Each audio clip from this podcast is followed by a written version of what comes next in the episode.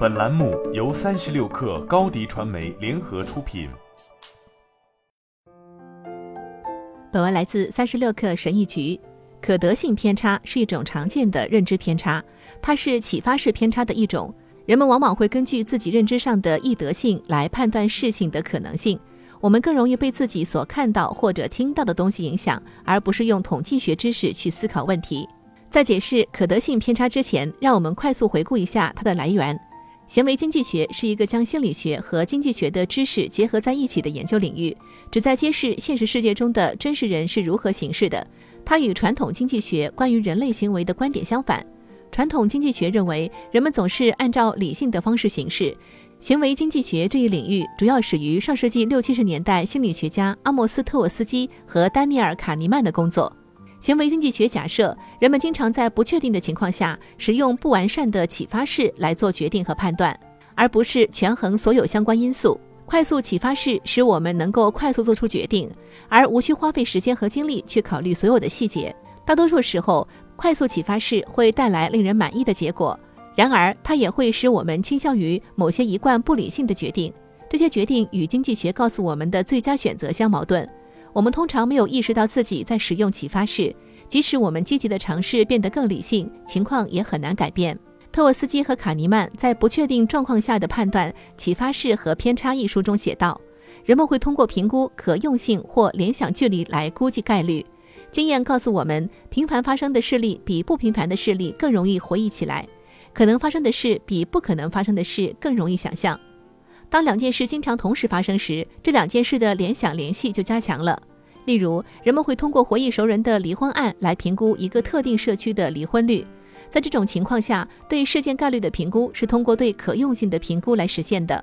了解认知偏见，并不代表你就克服了它。即使像卡尼曼这样研究行为经济学多年的人，有时也会与同样的非理性模式做斗争。但是，当你需要做一个重要的决定时，退后一步审视自己是否被认知偏差所左右，这对做出正确的决定是很有帮助的。这里有五种减轻可得性偏差的方法：一，在做出概率判断时，始终要考虑基准概率。某物的基准概率是指某一特定人群中该事物的平均发生率。例如，大约百分之十的人口是左撇子。如果你要猜测一个随机的人是左撇子的可能性，在没有其他相关信息的情况下，你会说是十分之一，这是最正确的答案。当判断某件事的概率时，可以查看基准概率。二、关注趋势和模式。回归均值的心理模型告诉我们，极端事件之后往往会出现更温和的事件。异常事件往往是运气和随机性的结果，它们不一定有教育意义。只要有可能，还是要根据趋势和模式来判断。时间越长越好。历史记录就是一切，即使异常事件更令人难忘。三，在做出判断之前，花点时间想想。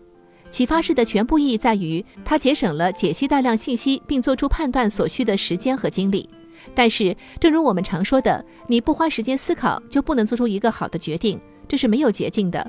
如果你正在做一个重要的决定，避开可得性偏差的唯一方法是理性查看相关信息，而不是假设最先想到的是正确的。四。记录下在遥远的将来你可能需要用来做判断的信息，不要依赖记忆。在《管理决策的判断》一书中，马克思·巴泽曼和唐·摩尔举了职场年度绩效评估的例子。经理们在评估员工绩效时，往往是更多的基于近三个月的表现，而不是前九个月的表现，因为这比记住一整年发生的事情要容易得多。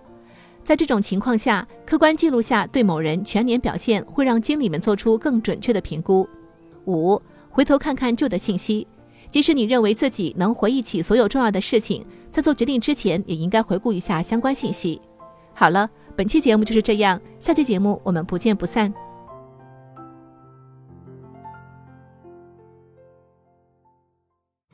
你的视频营销就缺一个爆款，找高低传媒，创意热度爆起来，品效合一爆起来。